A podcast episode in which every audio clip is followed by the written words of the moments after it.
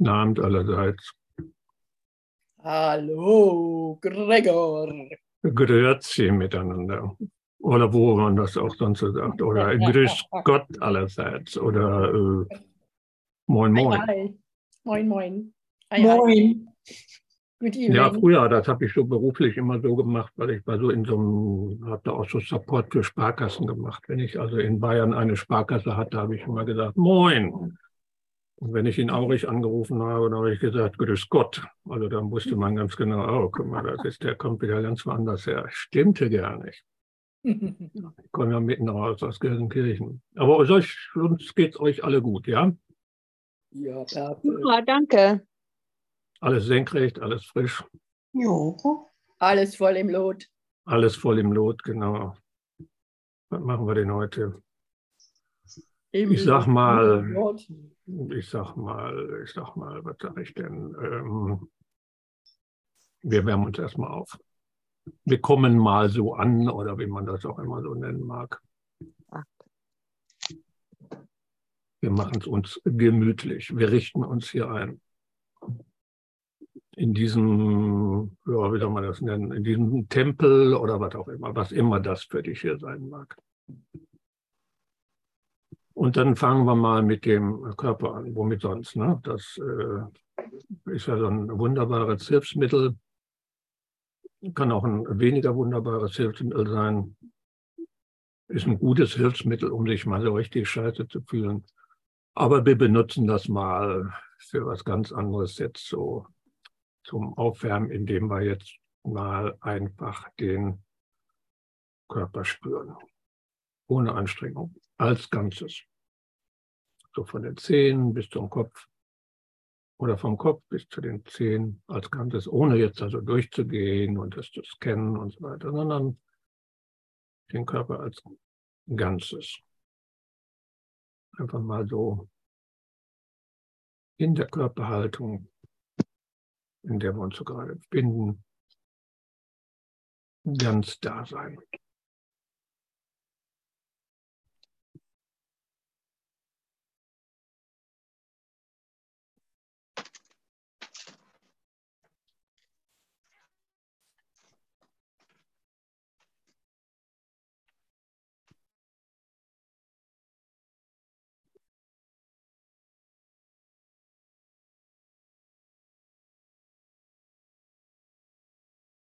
Und dann spür mal den Raum, den dieser Körper umgibt oder den dieser Körper annimmt.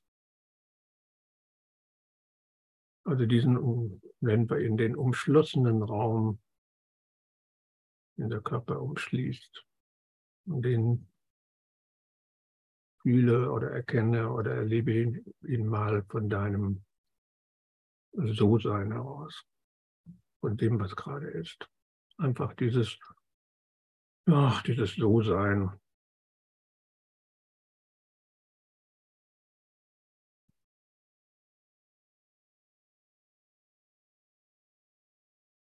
Im ganzen Raum, wieder im den ganzen Körper.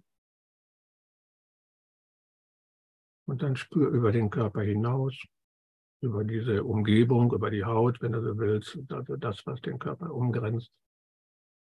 Und spüre um den Raum um dich herum.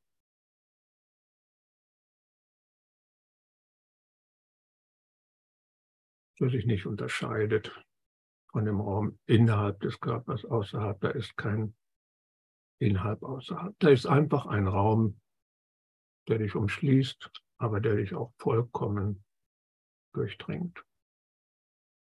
Das ist kein Etwas. Das ist nichts irgendwie Greifbares, Benennbares, Begrenztes. Das ist Raum, der durchdringt dich. Das ist so quasi Stille. Stille und Raum. Eigentlich genau dasselbe. Zwei Begriffe für ein und dasselbe. Und damit kannst du einfach in diesen Raum oder in diese Stille, bleiben wir bei der Stille, in diese Stille lauschen, hineinhören. Mit jeder Zelle des Körpers in diese Stille hineinhören, jenseits aller Geräusche. wie Sternlicht. Unser Lauschen in die Stille mit Haut und Haar. Das heißt, da ist einfach nur Lauschen in diese Stille rein.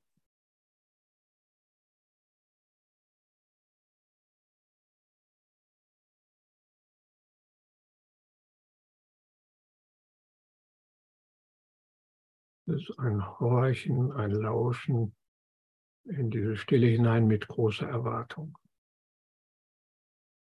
Aber ohne irgendwas Bestimmtes zu erwarten, da ist Erwartung. Dir ist bewusst, du tust gerade etwas sehr Wichtiges, aber ohne jede Anstrengung. Ganz entspannt.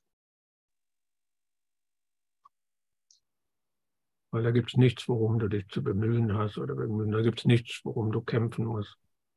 Nicht im geringsten.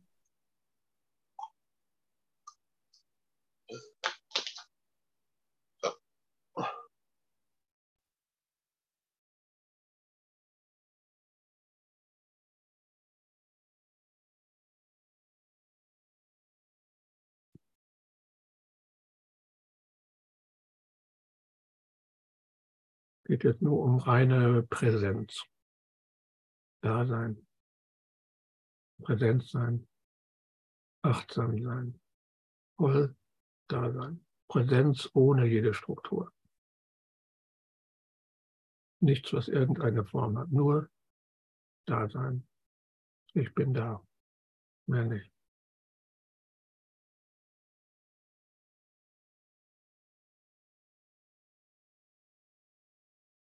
Und diese umgebende Stille ist vollkommen leer. Da gibt es keine Bilder, keine Formen oder Konturen, keine Vorstellungen, keine Konzepte. Da gibt es auch kein Festhalten an irgendwelchen Gedanken. Und wenn da Gedanken auftauchen, lass sie auftauchen, aber folge ihnen nicht. Unterdrück sie nicht, distanziere dich auch nicht davon. Das sind deine Gedanken. Sie kommen, sie gehen.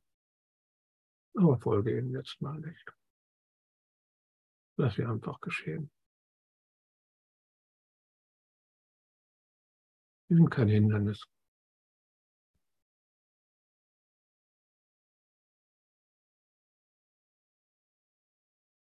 Nur die Stille zählt.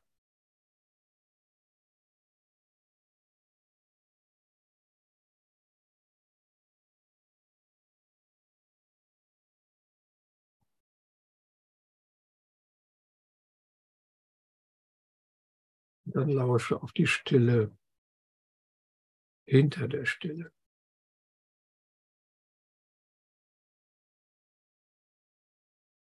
Weil hier in dieser Stille, hinter der Stille, da ist dein, dein Seinsgrund. Da bist du zu Hause. Das ist der Ort der Begegnung mit allen deinen Brüdern. Das ist der Ort, wo der Heilige Geist wohnt. Die Mitte oder der Kern oder das Eigentliche.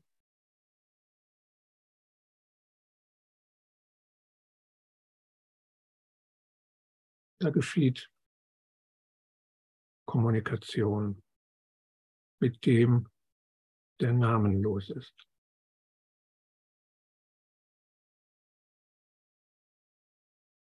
Mit der Essenz mit Christus, mit Gott, also wo alle Namen, wo alle Symbole verschwinden.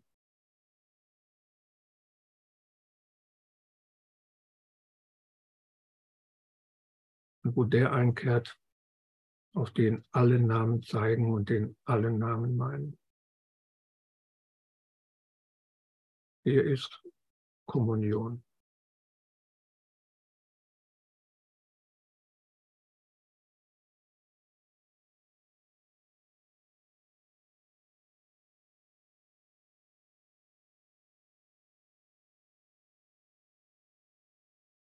Und empfang diese Stille, Stille wie, eine, wie eine Schale. Sei offen wie eine Schale, um diese Stille hinter der Stille zu empfangen. Und dann lass diese Schale vergehen. Und nur die Stille bleibt.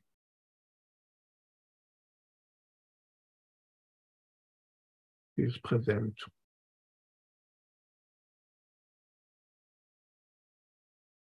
Sie ist regelrecht greifbar.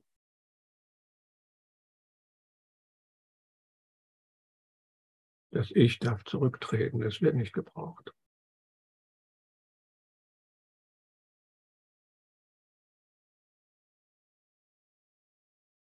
Sei einfach diese Stille.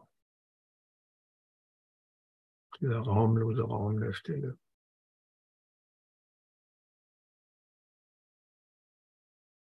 Dort, wo du ihn hast eingeladen, der keinen Namen hat, den du Vater nennst, Gott nennst, deine Quelle, der Ort der Begegnung.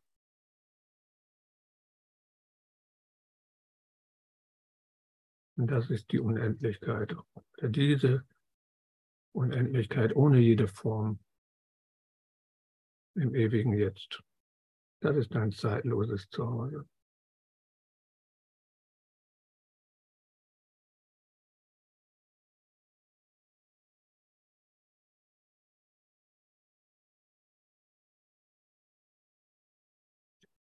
Und aus diesem zeitlosen Zuhause heraus betrachten wir mal was es mit diesem Moment des Lebendigseins auf sich hat. Denn so habe ich das heute mal genannt.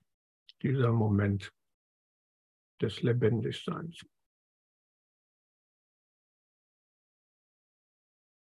Also diese spezielle Formulierung, das ist also jetzt keine Eingebung äh, von ausgestiegenen Lehrer Gottes, die mir irgendwo mal beim heißen Bad eingegeben wurde, sondern äh, ich meine die fortgeschrittenen Lehrer Gottes, die erstmalig im Kapitel 4 des Handbuchs für Lehrer erwähnt werden. Bin etwas respektlos heute. Ich habe die Formulierung aber schon öfter benutzt. Die stammt von einer etwas, äh, wie soll ich sagen, von einer etwas bizarren australischen Webseite des Actual Freedom Trust. Und wenn man die zum ersten Mal aufruft, dann hat man den Eindruck, die stammt von einer Gruppe entweder wohlmeinender Exzentriker oder von einer gefährlichen Sekte oder vielleicht auch von beiden. Und die hatte ich mal 2019 kennengelernt, aber dann auch ein bisschen mal reingelesen. Also das Ding ist schon von ihrer Struktur her absolut äh, irre. Da so einen roten Faden oder überhaupt einen Faden zu finden, das äh, hat schon was. Das war die Herausforderung. Aber dann irgendwann im, im letzten Jahr hatte ich mich dann doch ein bisschen, bisschen näher damit mal beschäftigt. Komisch, das war irgendwie so ein Anziehungspunkt. Und irgendwie hat mich dann so bei aller Exzentrik äh, und dieser wirklich nicht ganz einfachen Zugänglichkeit, das alles natürlich in Englisch klar, hat mich doch irgendwas fasziniert. Und ich vermute mal, das lag auch unter anderem daran, dass das, was dort als eine, sag ich mal, sehr einfache, praktische Vorgehensweise vorgestellt wird, tatsächlich wohl hält, was sie verspricht. Und ich hatte in dem letzten Buch über Schmerz, das ich mit Michael geschrieben habe, mal so eine abgewandelte Praxis davon im, im Umgang mit Schmerzen verwurstet. Da hatte ich mich vorher ein bisschen mehr damit beschäftigt. Aber in letzter Zeit bin ich da mal etwas tiefer eingestiegen. Und dann, und das ist der Grund, warum ich das heute an dich erzähle, ähm, fielen mir vor einiger Zeit so praktische, relativ plötzlich so praktische Parallelen zum Kurs auf, also keine, keine theoretischen oder konzeptionellen Parallelen. Und da verfolgen die Australier ein völlig anderes Konzept. Das interessiert mich auch relativ wenig. Das hat auch nichts mit Erleuchtung zu tun oder das hat auch nichts mit äh, gängigen non-dualistischen Richtungen zu tun. Im Gegenteil, die haben mit Erleuchtung nichts am Hut. Und wenn ich auf solche Sachen stoße, gehe ich immer grundsätzlich äh, vom Kurs her daran. Nämlich hilft mir das, den Kurs vielleicht noch besser zu erfahren oder hilft mir das, den Kurs erfahrbar zu machen. Das hat nichts damit zu tun, dass der Kurs nicht vollständig ist. Das ist nicht der Punkt. Oder dass er für irgendwelche praktischen Änderungen verbessert werden müsste. Ich bin ja kein Kursdogmatiker. Sondern ich halte mich da lieber an das erste Kapitel des Handbuchs für Lehrer. Habe ich mir doch aufgeschrieben. Absatz 3, da steht drin, es gibt einen Kurs für jeden Lehrer Gottes. Die Form des Kurses variiert stark. Und so verhält es sich auch mit den jeweiligen Lernhilfen, die dazugehören. Aber der Inhalt des Kurses verändert sich niemals. Sein zentrales Thema ist immer, Gottes Sohn ist schuldlos und in seiner Unschuld liegt seine Erlösung. Es kann durch Taten oder Gedanken gelehrt werden, in Worten oder lautlos, in jeder Sprache oder in keiner Sprache, an jedem Ort, zu jeder Zeit und auf jede Weise. Also darum bin ich auch nicht so der Anhänger der Auffassung, äh, es gibt eine Art Standardvorgehensweise, die der Kurs lehrt. Das überlasse ich dann lieber dem inneren Lehrer, auf welche seltsamen Pfade er mich schickt.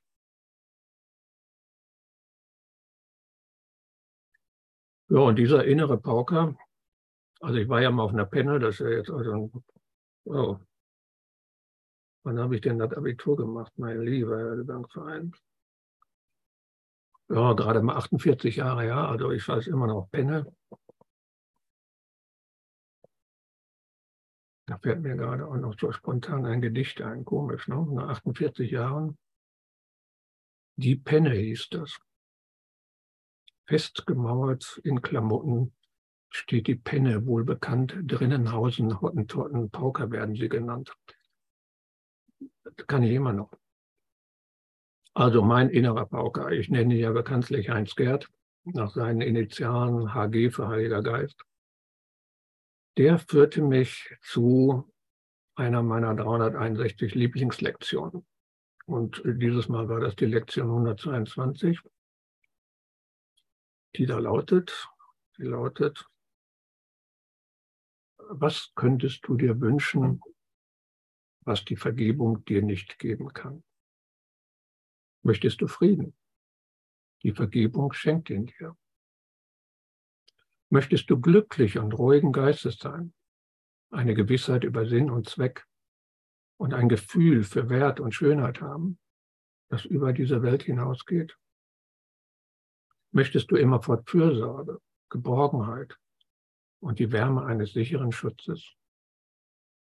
Möchtest du eine Stille, die nicht gestört, eine Sanftheit, die nie verletzt, ein tiefes, dauerhaftes Wohlbefinden und eine so vollkommene Ruhe, dass sie niemals erschüttert werden kann. Das sind jetzt eine ganze Reihe an Vokabeln, die im Kurs immer wieder auftauchen. Ich hatte sie vorher mal irgendwo als äh, Qualitäten der Wirklichkeit bezeichnet. Also Frieden, Glück, Geistesruhe, Sinn und Zweck, Wert, Schönheit, Fürsorge, Geborgenheit, Schutz, Stille, Sanftheit, dauerhaftes, tiefes Wohlbefinden, unerschütterliche Ruhe. Und eine ganze Reihe dieser Qualitäten tauchen im zweiten Teil des Übungsbuches häufiger auf. Und zwar immer mit der Aufforderung, sie jetzt zu erfahren. Da geht es nicht um Theorie. Im zweiten Teil schon ganz und gar nicht. Da geht es tatsächlich um, jetzt ist der Zeitpunkt, das zu erfahren. Oftmals steht dann, heute will ich. was immer ich dann will. Das sagt mir dann die jeweilige Lektion. Und da geht es dann um Erfahrungen, die die Wahrheit oder die Wirklichkeit hier in dieser Welt widerspiegeln. Oder in der Kurstemologie die Erfahrung oder wahre Wahrnehmung der wirklichen Welt. Das Ziel dieses zweiten Teils des Übungsbuches. Und mir fällt auf, dass wenn ich so diese Begriffe mir anschaue, dass sich das sehr stark im Gefühlsbereich bewegt. Es geht ja weniger um Verständnis, aber um keine Missverständnisse aufkommen zu lassen. Verständnis ist eine ausdrückliche Voraussetzung im Lehrplan des Kurses.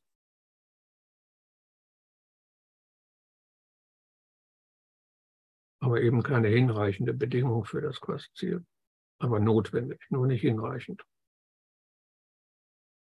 Und mit Gefühl meine ich auch nicht Emotionen. Also wenig ich äh, Verständnis mit Gedanken gleichsetze.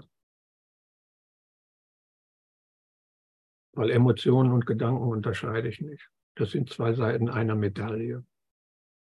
Das sind Legosteine für die äh, Konstruktionen des Ego-Denksystems. Gefühl und Verständnis gehen da viel tiefer.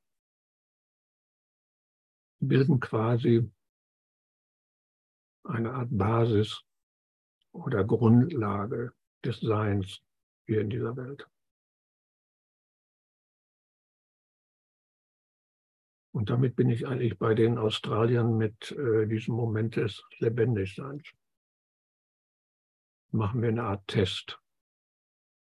Und dann wird es äh, leichter, diese Einfachheit zu erleben, um die es ja eigentlich geht. Und das ist ja das, das Phänomen mit Erläuterungen oder Hinweisen auf ganz einfache Sachverhalte. Der Kurs ist ganz einfach, darum braucht er 1200 Seiten dafür, um das zu erklären. Kommt drauf an, welche Version man nimmt. Äh, the Annotated Version ist 2000 Seiten. Es braucht unglaublich viele Worte, damit man sich nicht in der Kompliziertheit verrennt. Kein Mensch glaubt, dass es so einfach ist. Also erleben wir doch einfach mal kurz die sensorische Qualität des Seins, das nenne ich jetzt so. Vielleicht wird es dann klarer. Nimm nur mal versuch's irgendwo in deiner Umgebung, in deinem Sichtfeld ein Objekt, mal ganz abstrakt gesprochen, oder eine, eine Szene in deiner näheren Art zu betrachten. Irgendwas, ein Bild oder die Katze, die spielt oder eine Blume, ein Stuhl, eine Lampe, was auch immer. Such dir was aus, was du betrachten möchtest. Und dann versuch dich mal auf alle auf alle Einzelheiten dieses Objekts zu konzentrieren. Schau dir das wirklich in den Einzelheiten an. So wie ein kleines Kind erkundest du so die äh, Struktur oder Textur, kann man auch sagen.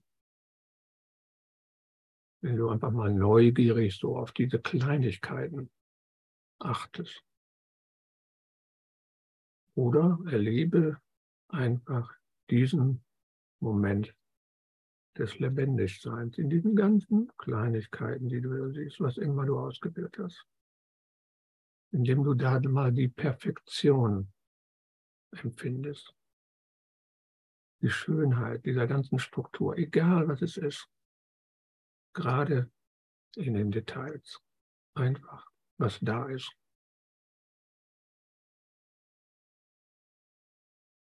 Wenn du beispielsweise in einen Garten schaust, das ist jetzt der falsche Zeitpunkt, dann vergisst das Empfinden, dass zum Beispiel der Rasen gemäht werden muss oder die Hecke geschnitten oder das Laub zusammengefegt werden muss, sondern einfach nur die Einzelheiten, die Schönheit dieser filigranen Formen, die winzigen oder wunderbaren Details.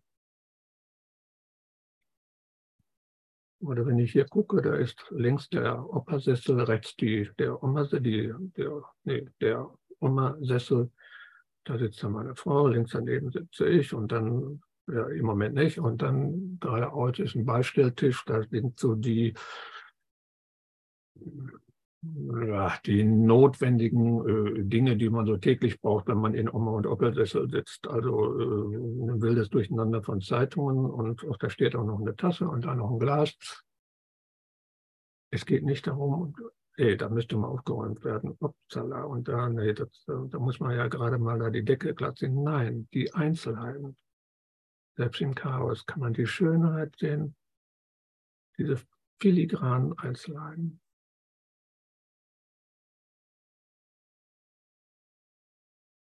Und wenn es die Serviette ist, die da irgendwie quer liegt.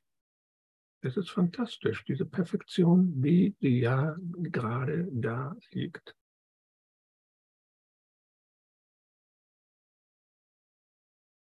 Und wenn du irgend so eine Aufmerksamkeit oder eine aufmerksame Sinnlichkeit, ohne jede Anstrengung, geht nicht um Anstrengung, für dieses Objekt, was du ausgewählt hast, entwickelst, dann geh einen Schritt weiter. Was bedeutet es, dieses Objekt zu sehen? Wie sieht das Auge dieses Objekts? Da geht es nicht um Anatomiekenntnisse oder um die Theorie des Sehens.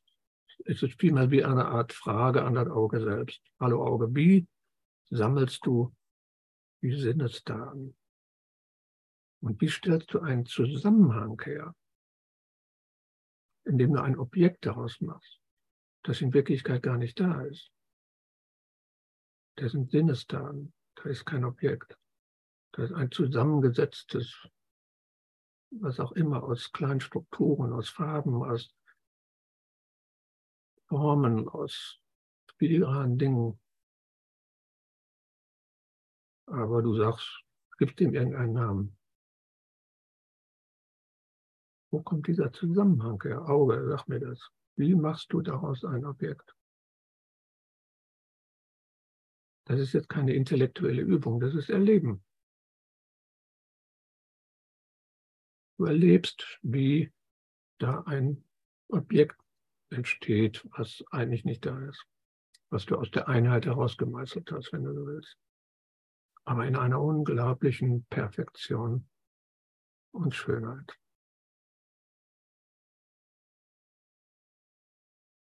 Da geht es nicht um darüber nachdenken, sondern spüren, erleben, erfahren.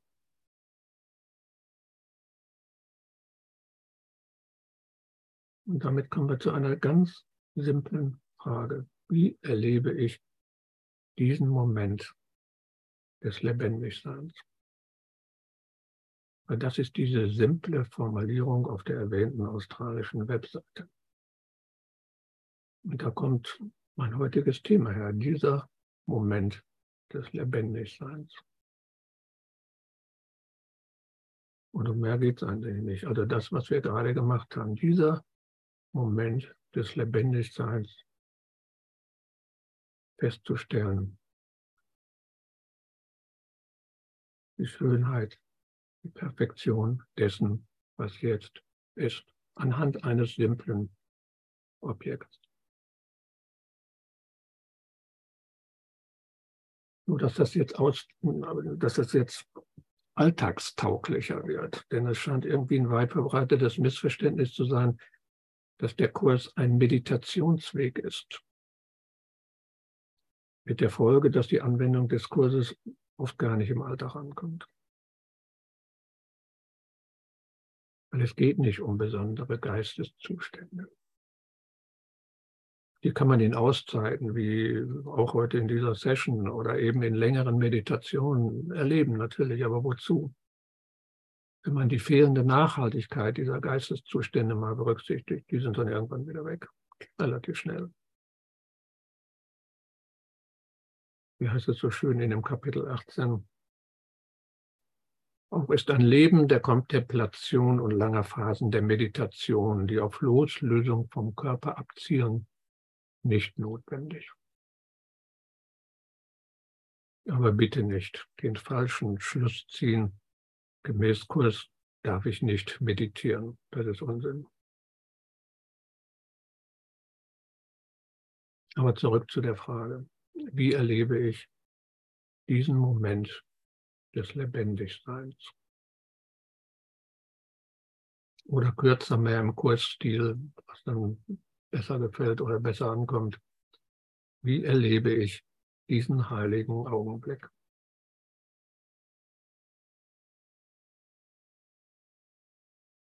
Und dabei ist es zunächst mal wichtig zu begreifen oder zumindest zu akzeptieren, dass dieser Moment oder genau dieser Augenblick, der jetzt geschieht, der einzige Augenblick ist, in dem man lebt. Es gibt keinen anderen. Es ist immer dieser heilige Augenblick. Das ist der einzige, der existiert. Und die Vergangenheit, sollte sie geschehen sein, ist jetzt nicht aktuell. Und die Zukunft, sollte sie jemals geschehen, ist jetzt nicht aktuell.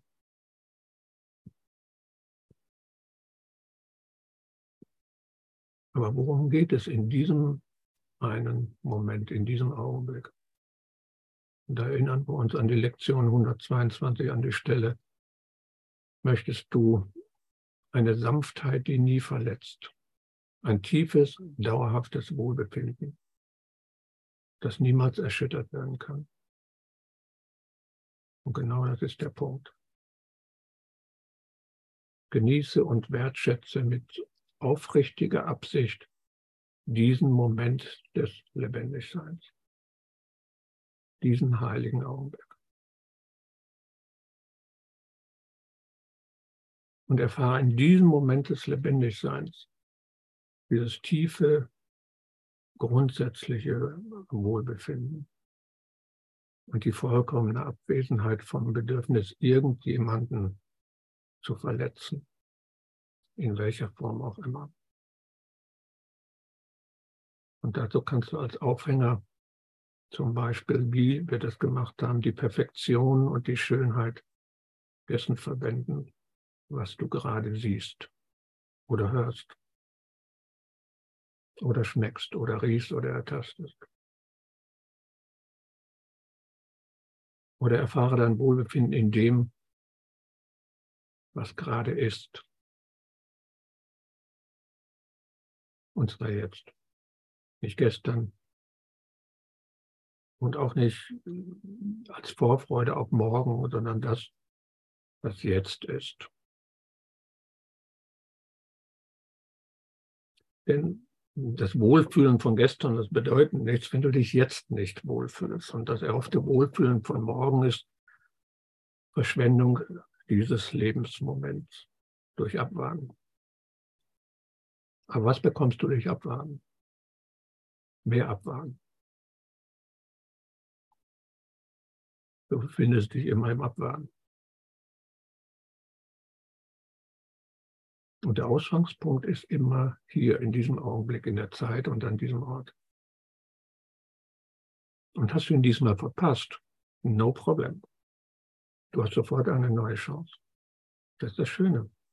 Das Leben ist hervorragend darin, dir die Gelegenheiten zu bieten.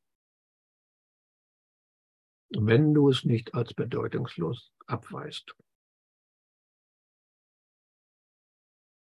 Also wie erlebe ich diesen heiligen Augenblick.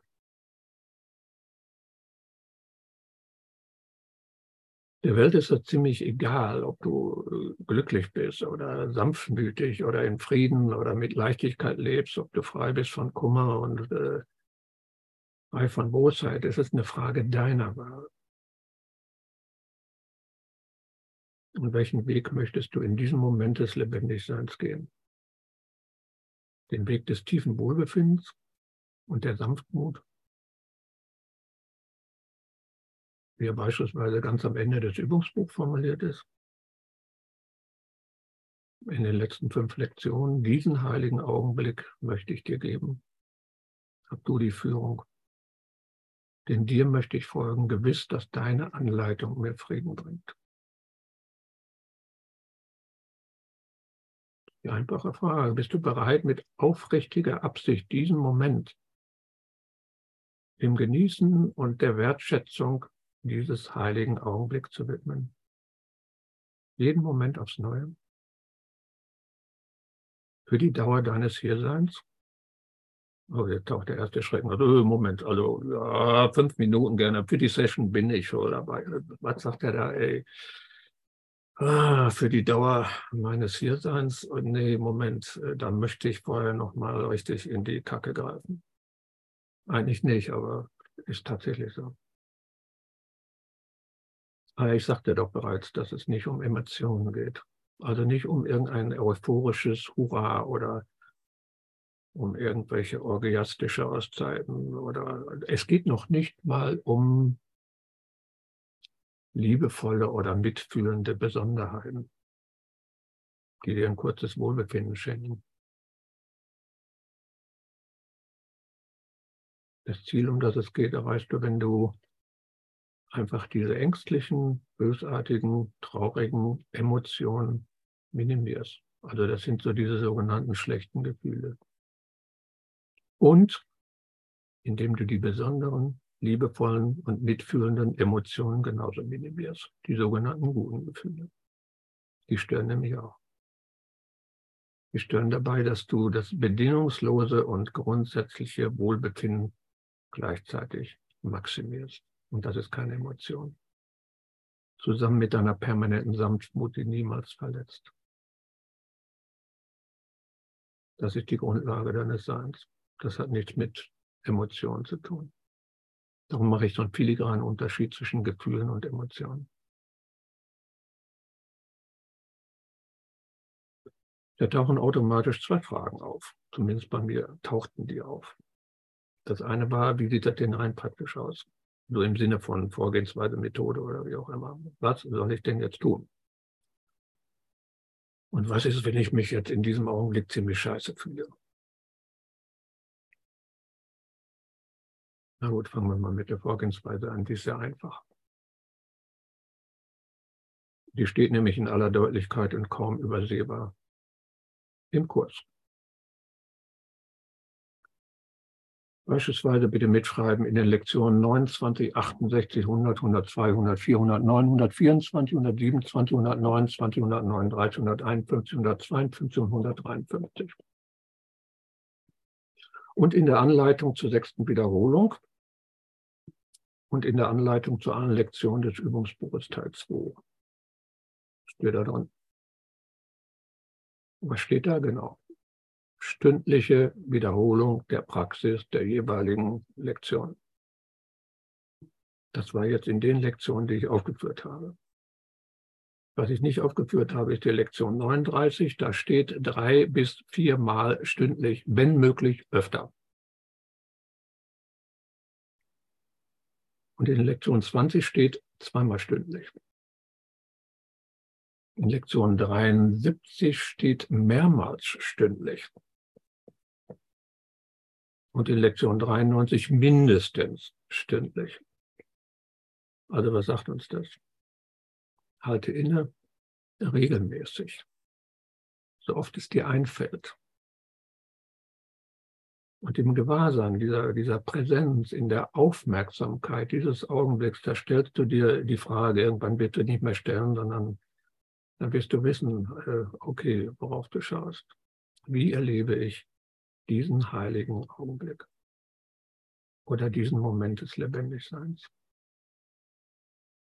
Und dann erlebe das grundsätzliche, tiefe Wohlbefinden des So-Seins, die Sanftmut, die niemals verletzt. Oder eine andere Qualität der Wirklichkeit, die Resonanz bei dir auslöst. Zum Beispiel tiefer innerer Frieden, Geborgenheit, Sicherheit, Wert und Schönheit, Stille und unerschütterliche Ruhe.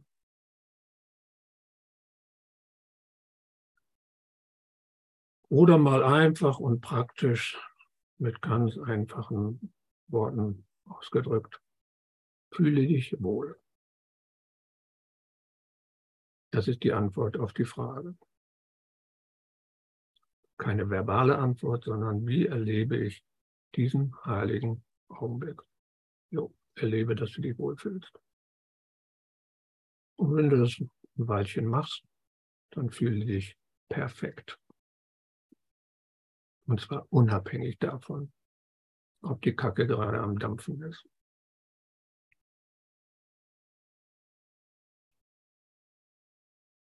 Tja, und wenn jetzt die Kacke dummerweise gerade dampft, oder sagen wir mal so, wenn er die gerade dampft, aber also auch irgendwo weit vom Wohlsein entfernt bist, dann könnten wir daraus jetzt eine ganze Reihe von Sessions machen.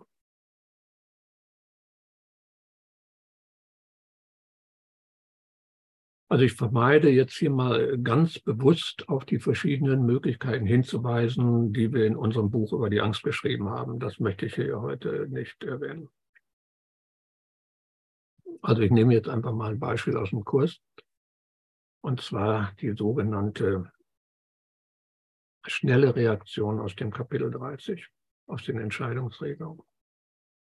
Die dritte Entscheidungsregel. Ich habe keine Frage, ich habe vergessen, was ich entscheiden soll. Das ist die sogenannte schnelle Reaktion, wenn du feststellst, oh, da ist kein Wohlbefinden. Hm. Ich habe keine Frage, ich habe vergessen, was ich entscheiden soll. Da geht es darum, einfach vom Kontext, vom Hintergrund, da geht es darum, dass du permanent innerlich Fragen stellst, ohne dass du das merkst. Aber du bist, du fragst dich ständig, also irgendwo, was soll ich tun, was soll ich machen, wie soll das werden, wann kommt der Bus, was passiert da und wie kriege ich das denn jetzt hin und was soll ich dem sagen, wie fühle ich mich jetzt, ach, ich fühle mich mehr schlecht, wie kann ich mich besser und, und, und. Du stellst permanent Fragen. Du bist Fragen fürs Leben.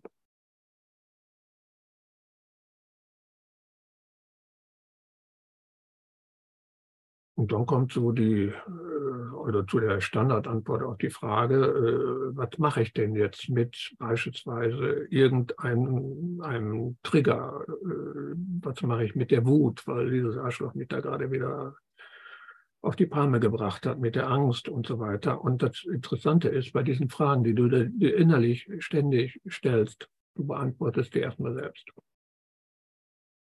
Du stellst Fragen, gibst Antworten. Aber die Standardantwort auf die Frage, wenn ich jetzt, jetzt mal als Kursler sage, also was mache ich denn mit irgendwas, mit Triggern oder Wutangst und so weiter, ist, übergib es dem Heiligen Geist. Klar, oder? Kann man auch noch einfach sagen, vergib, aber ich sage jetzt mal vergib oder übergib es dem Heiligen Geist. Jo, genau. Denn er und also dein innerer Lehrer oder dein Heinz Gerd wird antworten. Das ist so sicher wie der Name in der Kirche. Er wird antworten. In welcher Form auch immer, leg ihn nicht fest. Und nach dem Motto, er darf aber nur das und das in der Form und ich möchte das als innere Nein, leg es nicht fest. Es kann sein, dass du das Kursbuch der Deutschen Bundesbahn aufschlägst und da findest du die Antwort. Völlig unvermutet. Es kann sein, dass der größte Vollidiot, den du kennst, plötzlich eine intelligente Sache sagt und du sagst, wow. Also leg deinen inneren Lehrer nicht fest, dass du wow sagen kannst. Der Pferdefuß an seinen Antworten, es gibt ja immer einen Pferdefuß, klar, ne? darum bin ich ja hier. Der Pferdefuß an seinen Antworten ist dass sie in den meisten Fällen gar nicht zu deiner Frage passen. Und das macht Ärger. Bis hin zur Wut. Oder du hast bereits eine eigene Antwort gegeben und das macht Angst. Wenn du beispielsweise mich fragen würdest, äh, sag mal, warum schlägst du eigentlich deinen Hund nicht mehr? Dann kann ich dir eigentlich nur eine Antwort geben. Ich habe gar keinen Hund. Das macht Ärger, denn das ist keine Antwort auf deine Frage. Oder du hast dir schon irgendeine Horrorvorstellung äh, selbst als Antwort gegeben. Das macht Angst. Aber meine Antwort passt nicht auf deine Frage. Du fragst den Heiligen Geist, warum habe ich Schmerzen? Warum leide ich, obwohl das ist doch alles Illusion? Was genau muss ich tun, um das loszuwerden? Und er antwortet nicht mit einem Kochrezept, in welcher Form auch immer. Zum Beispiel durch dich oder über ein Buch äh, über Schmerzen, in dem keine Kochrezepte stehen. Also im besten Fall bist du verstimmt oder enttäuscht oder im schlechtesten Fall bist du stinksauer. Und dann löschst du deine Frage aus. Ich habe keine Frage. Ich habe vergessen, was ich entscheiden soll. Das ist die Einsicht, eine Scheißfrage. Das heißt also, diese Antwort, das passt alles irgendwo nicht. Da stimmt was nicht. Also lösche ich die Frage aus. Und die Entscheidung, die ich getroffen habe, mich schlecht zu fühlen, die lösche ich dann gleich mit aus. Und dann kannst du eine sinnvolle Frage stellen. Und die Zielsetzung dabei ist, wieder eine neutrale Gefühlslage zu erreichen, um dann etwas näher hinzuschauen, was denn eigentlich dein Wohlbefinden stört. Denn das kannst du nicht, wenn die Gefühle hochkochen.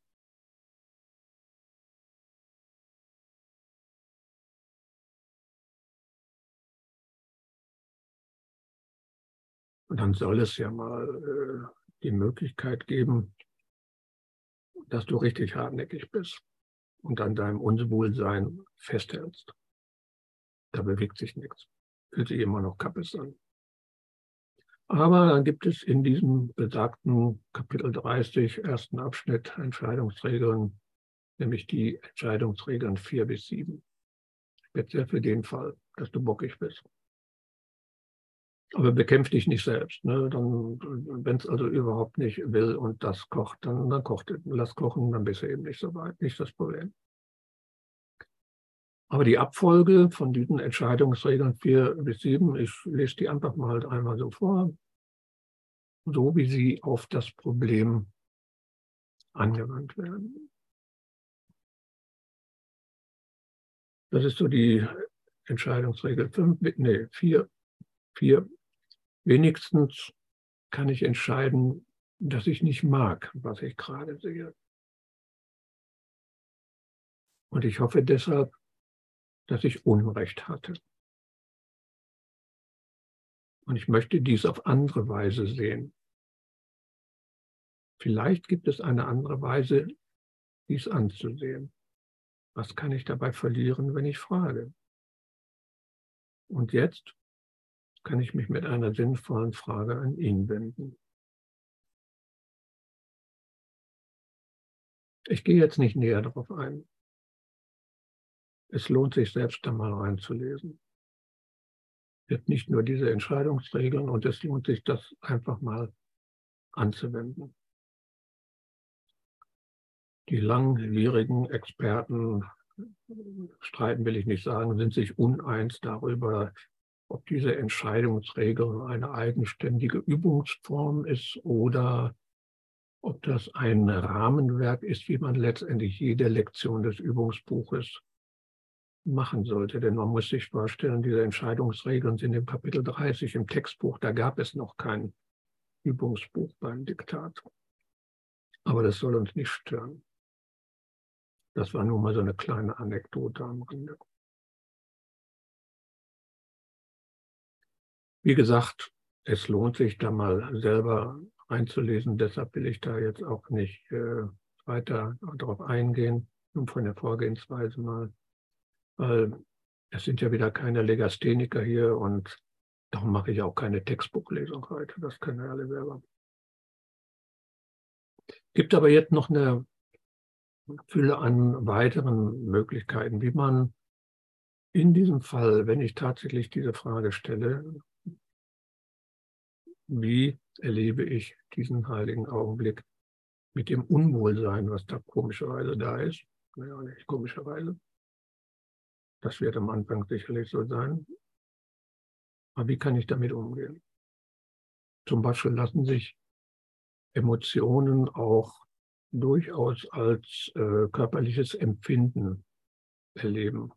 Also stell dann irgendwo fest im Körper, wo du diese Emotionen, das ist irgendwo, sei es im Solarplexus, im Magen, im Brustbereich, und stell dann fest, wo du diese Emotionen, die dieses grundsätzliche Wohlbefinden stört, findest. Und dann richte die Aufmerksamkeit ohne jeden Widerstand darauf. Aber es ist so eine, eine sanfte Aufmerksamkeit, die du dann auf dieses körperliche Empfinden, wie sich diese Emotion ausdrückt, richtest. Das ist so wie, als würdest du versuchen, so ein, ein Rehkitz aus dem Wald auf eine Lichtung zu locken, damit es dir aus der Hand frisst, um diese Emotion zu integrieren, die löst sich von selbst ab. Wenn, wenn du einen Widerstand dagegen hast, das ist der Normalfall, du hast da einen Widerstand, lass den Widerstand sein, sondern das ist wirklich, lock hervor, damit es dir aus der Hand frisst. Und es wird dein Freund oder du, ja, dein Freund wird es nicht werden, es löst sich auch, du integrierst es einfach. Also die University of Chicago nennt das Focusing, das aber nur nebenbei.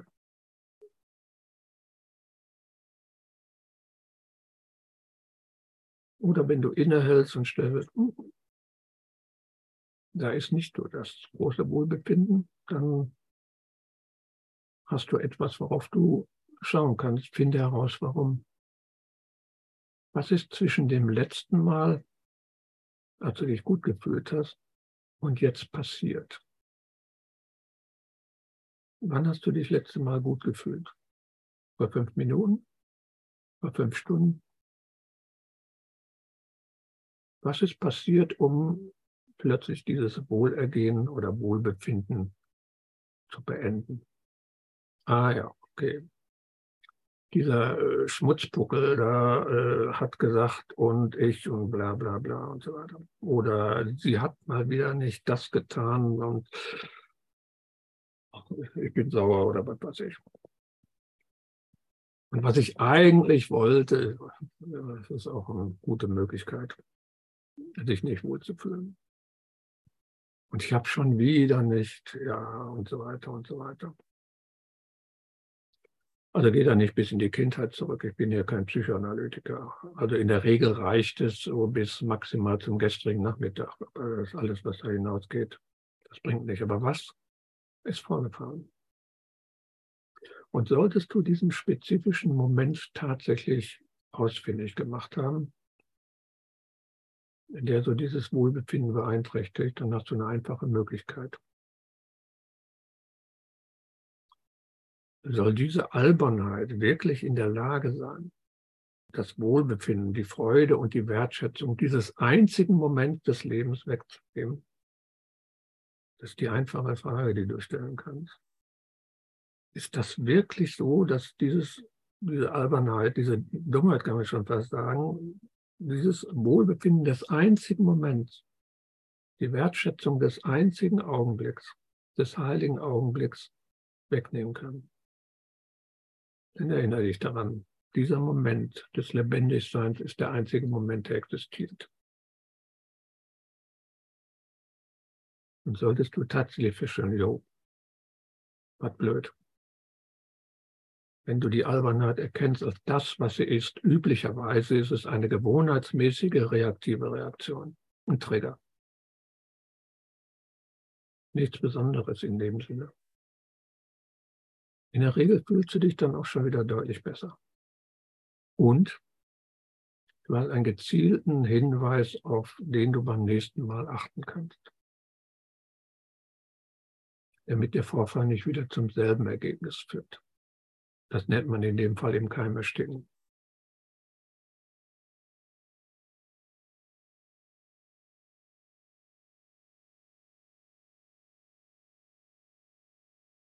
Vielleicht nochmal abschließende Bemerkung zu dieser Vorgehensweise.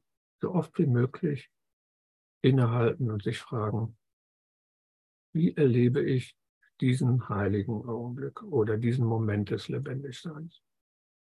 Die wirst du irgendwann nicht mehr formulieren, die Frage, sondern du wirst innehalten und du wirst wissen, worum es geht. Mit ein bisschen Übung kann man das in jeder Situation machen. Und das ist der entscheidende Punkt. Ich rede hier über den Alltag, nicht über Auszeiten, nicht über besondere Situationen, nicht über Sessions, nicht über Meditation, nicht über Festivals, nicht über was weiß ich, sondern über jetzt Alltag. In jeder Situation, egal was es ist. Ob du im Bus sitzt, ob du im Auto fährst, ob du auf dem Bahnhof sitzt, bei der Gartenarbeit, beim Kochen oder mitten in einem Gespräch, ohne es zu unterbrechen, kannst du diese Frage stellen, dann wirst du die nicht formulieren. Aber darum sagte ich mit ein bisschen Übung, wie erlebe ich diesen heiligen Augenblick? Und zwar einfach deshalb, es ist keine Auszeit, es ist Alltag.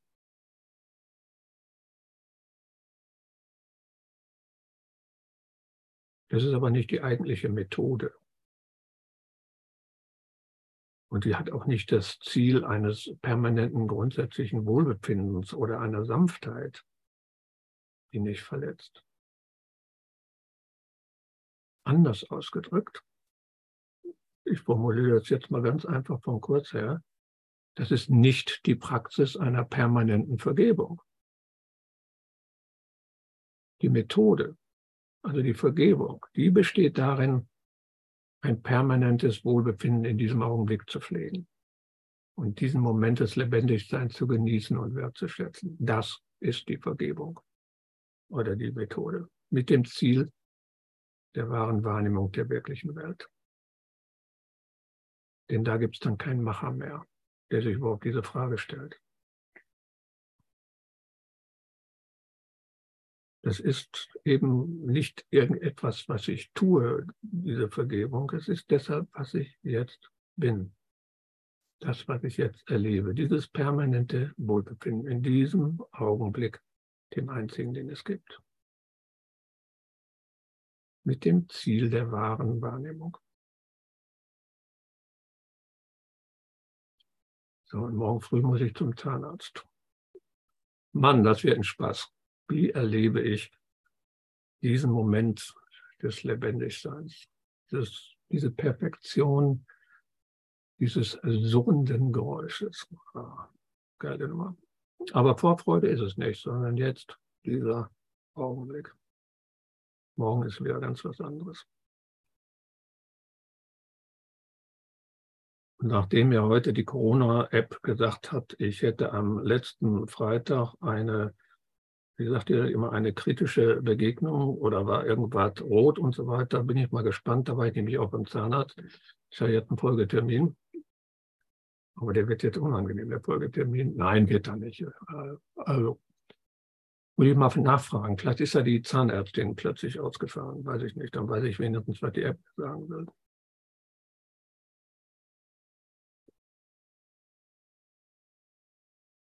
Lackzement haben wir schon wieder 21.30 Uhr.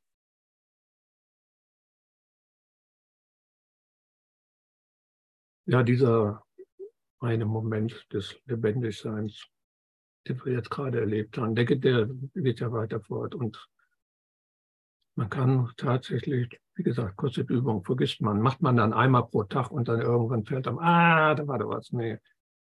Es geht bei dem Kurs tatsächlich darum, permanent 24 Stunden pro Tag, sieben Tage die Woche Praxis. Das ist Kurs. Vergebung. Also nicht irgendwo mal, ja, mal fünf Minuten da und da mal denken und dazu kommen die morgendlichen Zeiten. Das ist aber jetzt keine Meditation. Das sind diese stillen Zeiten mit dem Heiligen Geist. Das hat aber nicht mit Meditation zu tun. Das ist, äh, sag ich mal, Briefing mit Heinz Gerd. Und dasselbe ist so kurz vorm, vorm Schlafengehen. Das ist auch nochmal so Abschlussbesprechung. Und zwischendurch Wohlbefinden, Vergebung, Sanftheit. Und dann irgendwann macht das, oh, das, das machen wir beim nächsten Mal. Irgendwann macht es dann wohl mal Peng oder wie auch immer. Ja, hat dann noch irgendwo jemand eine fragende Anmerkung oder eine anmerkende Frage oder äh, eine Bemerkung oder eine wüste Beschimpfung oder was auch immer? Möchte noch jemand etwas zu diesem Moment des Lebendigseins sagen? Also wenn ich müde werde und so fast wegkippe, das ist dann nicht der wirkliche Präsenzmoment. Das ist, oh, nee, doch, guck mal, da fängst du jetzt an zu beurteilen. Das ist wunderbar. Dann stell doch mal die Perfektion im Müde-Sein oder im Müde-Werden fest. Das merke ich auch, darum zum Beispiel auch vor dem Einschlafen. Ne? Einfach mal festzustellen, wie ich so ganz lang, die, die, die Konzentration geht weg und so weiter. Das ist Perfektion. Auch da kann ich mir alleine, alleine das Bemerken der Perfektion, das ist, das ist Wohlbefinden, das ist super affengeil. Es gibt nichts, was du nicht verwenden kannst dafür. Du gehst in die, in die Küche nach einem Festmahl mit 20 Freunden und guckst dir die Geschirrberge an und bist hin und weg stark. Diese, dieses Arrangement, das ist, ey, das ist Erleuchtung. Nee, Erleuchtung ist das nicht. Erleuchtung ist eine Form von Wahnsinn. Nein, das ist, das ist perfekt. Das ist Freude. Guck dir das Kinderzimmer an, von dem Blach, dem du jetzt schon zum fünften Mal gesagt hast, du sollst jetzt endlich mal das Zimmer aufräumen. Dann guck mal genauer hin und stelle fest, wow, das ist Perfektion, dieses Arrangement. Und plötzlich verstehst du, warum das Kind nicht aufräumt. Das ist das Leben in dieser Perfektion. Und dann sieh zu, dass es endlich aufräumt.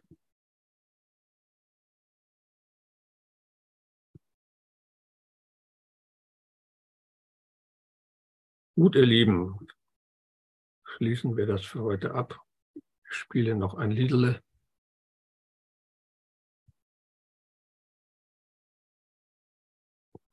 die Aufzeichnung Mm-hmm.